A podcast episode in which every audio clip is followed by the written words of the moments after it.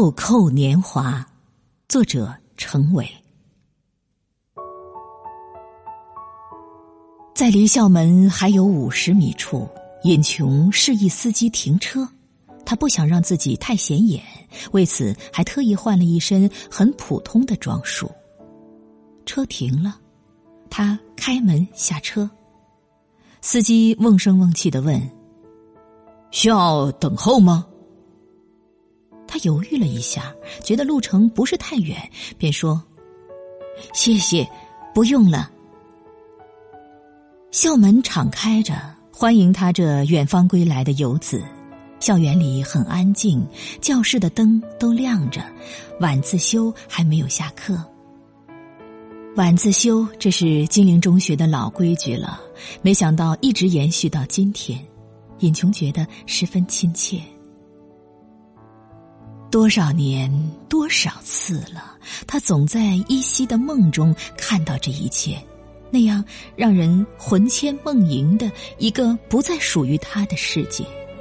如今，所有这一切都在眼前了。这悠长的林荫道，这静穆的小树林，这掩映在林荫中的图书馆楼，还有周围这清新的、充满青春活力的空气。而他呢，反倒觉得像在一个梦中了。或许。这正是老年的一个标志。他已经记不清自己在诺贝尔奖授奖仪式上讲了些什么，大概很简短吧，这是惯例。他也记不清在剑桥大学接受名誉博士学位时那是怎样庄严隆重的场面，但他却清楚的记着四十多年前的那个尹琼。穿一件素白的连衣裙，没有一点花边没有一点装饰，在这悠长的林荫道上轻盈的漫步，在这静静的白杨林中久久的沉思。悠长的铃声响了，晚自修结束了，一群学生说着笑着超过尹琼，他们回头向他友好的笑着。这几天，他们大概已经习惯了有许多白发苍苍的校友在这儿寻觅他们往日的脚印。尹琼站在原地，目送着那年轻的、富有弹性的脚步远去。这样的脚步，他也曾有过，可现在却再也没有了，因为在异国漂泊的太久。他走了太长、太远的路，人生是多么有意思！人们一天天的生活着、忙碌着，岁月在不知不觉中流逝。等你偶尔想坐下来歇口气的时候，你才会发现自己老了。老年的来临，想必会使所有的人都措手不及。他走过小桥。在宿舍楼前站住了，仰脸看去，四零二室的灯亮着，只是它不再是淡黄色的，而是透着冷意的白色，有点陌生，但毕竟是亲切的。是不是可以进去看一下呢？那势必会引起一点震动。犹豫了一下，他缓缓的向前走去。他还是想去看看，想来小主人们会理解他的。他上了楼，却没有发现已经熄灯，只觉得走廊里、宿舍里一片寂静。现在的学生比以前安分多了，哪像他们那个时候常常吵得翻了天，直到舍监来了才罢休。四零二，走廊的灯光照亮了白底红字的门楣。他轻轻的敲门，回答他的是一片寂静。他仍然轻轻的敲着，怎么还在敲？不是老太婆，是流氓吧？高小小惊慌起来，顿时缩成一团。呸！胆小鬼，流氓哪敢这么敲门？曹咪咪一脸很有经验的样子。开门去吧。睡在靠门口的张帝立刻表示反对：“我我不干，要是坏人，我先倒霉。”新任校花突然很英勇的爬起来：“我去开好了。”他赤着脚跑到门口。谁呀？一个不能得出任何答案的回答。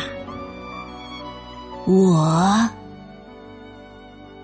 是个女的。张帝放心了。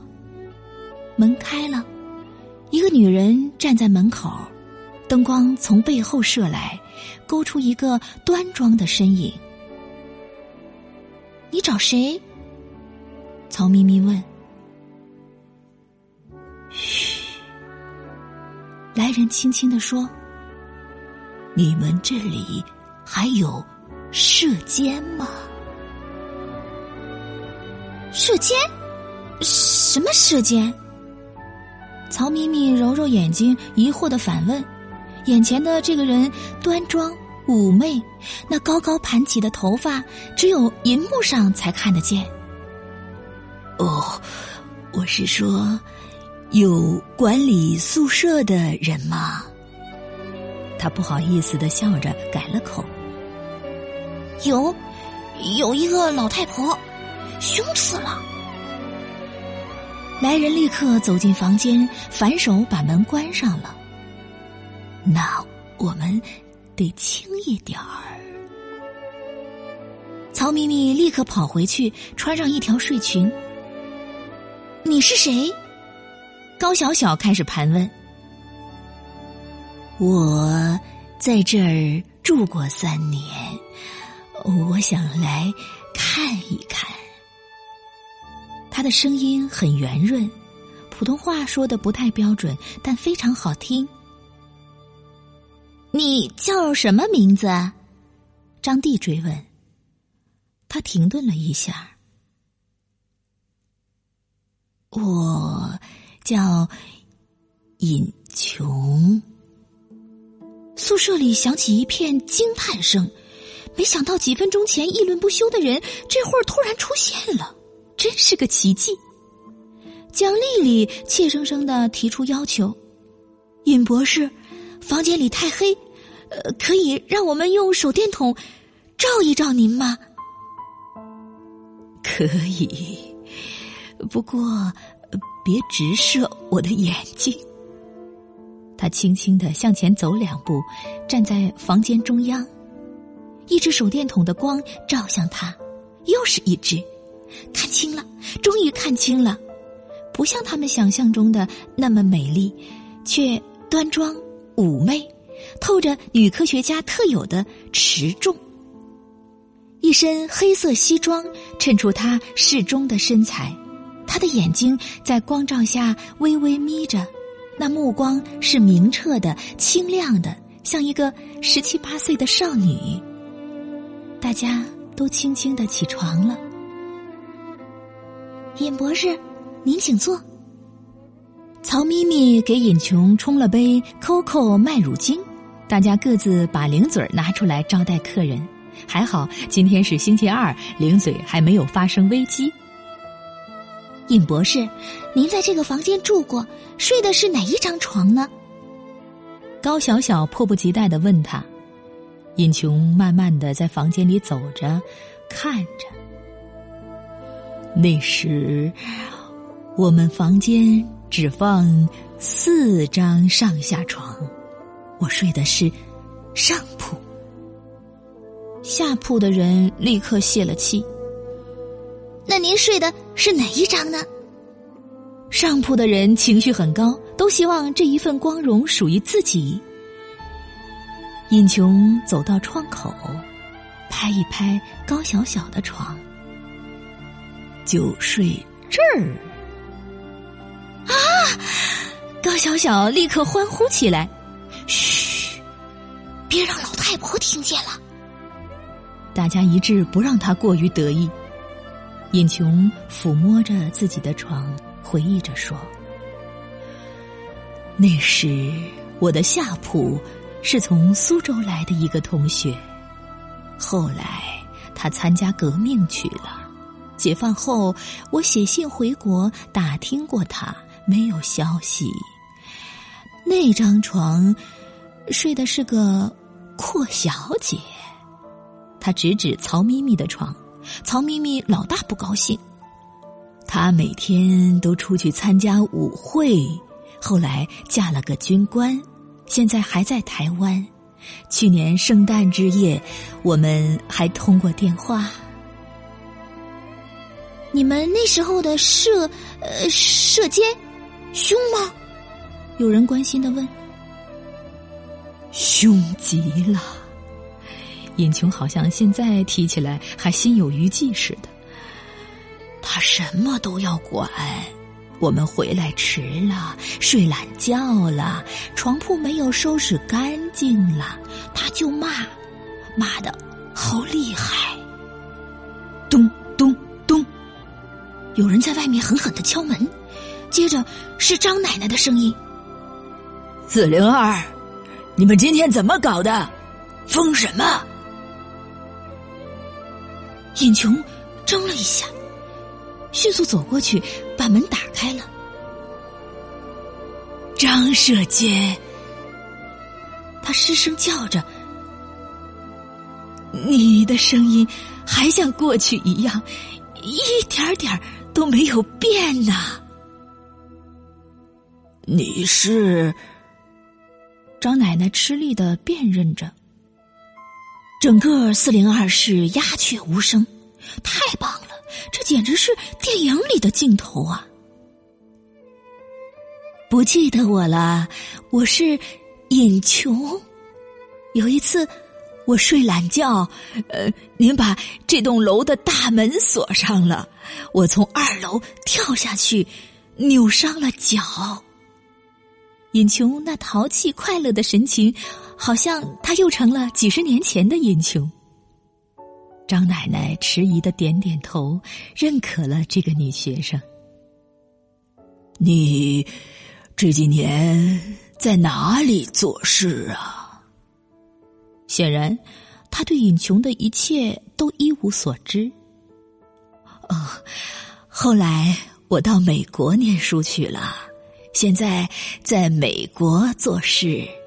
尹琼紧紧抓住张奶奶的手，这是尹琼到南京后遇到的第一个旧人。好像见到了他，尹琼才相信自己确实曾是这个房间的一名快乐的中学生。他是自己青春的见证，生命中最快乐时代的见证。张奶奶还在打量尹琼，为什么跑那么远去做事？还是回来好，老家还有人吗？有，尹琼点点头，眼睛湿润了。你也老了，张奶奶摇摇头。那时候你多精神，多漂亮，夏天穿一条白裙子。像个圣女。是啊，是啊，岁月无情啊，时光无情啊。尹琼喃喃的感叹，他用手帕擦了擦眼睛。这时，他真的像一个上了年纪的老人了。女中学生们面面相觑。这种上年纪人的感叹，他们是永远不会理解的。张奶奶关门走了。女孩子们，今晚我住这儿，你们不会反对吧？尹琼突然转悲为喜，我还睡我原来的床，被子很干净的。高小小马上声明。高小小，我们挤着睡。睡我这儿，我瘦。尹琼靠在窗口，微微的笑着。他他身后是一片深蓝的天空，有几颗星星在他头顶上闪烁，像是戴在他头上的一串钻石。旧梦重温了，然而毕竟是梦呢。跟他同房间的是一群八十年代的中国女学生，她们健康快乐，她们跟以前的她们不一样，她们不属于一个时代。尹琼感慨的想。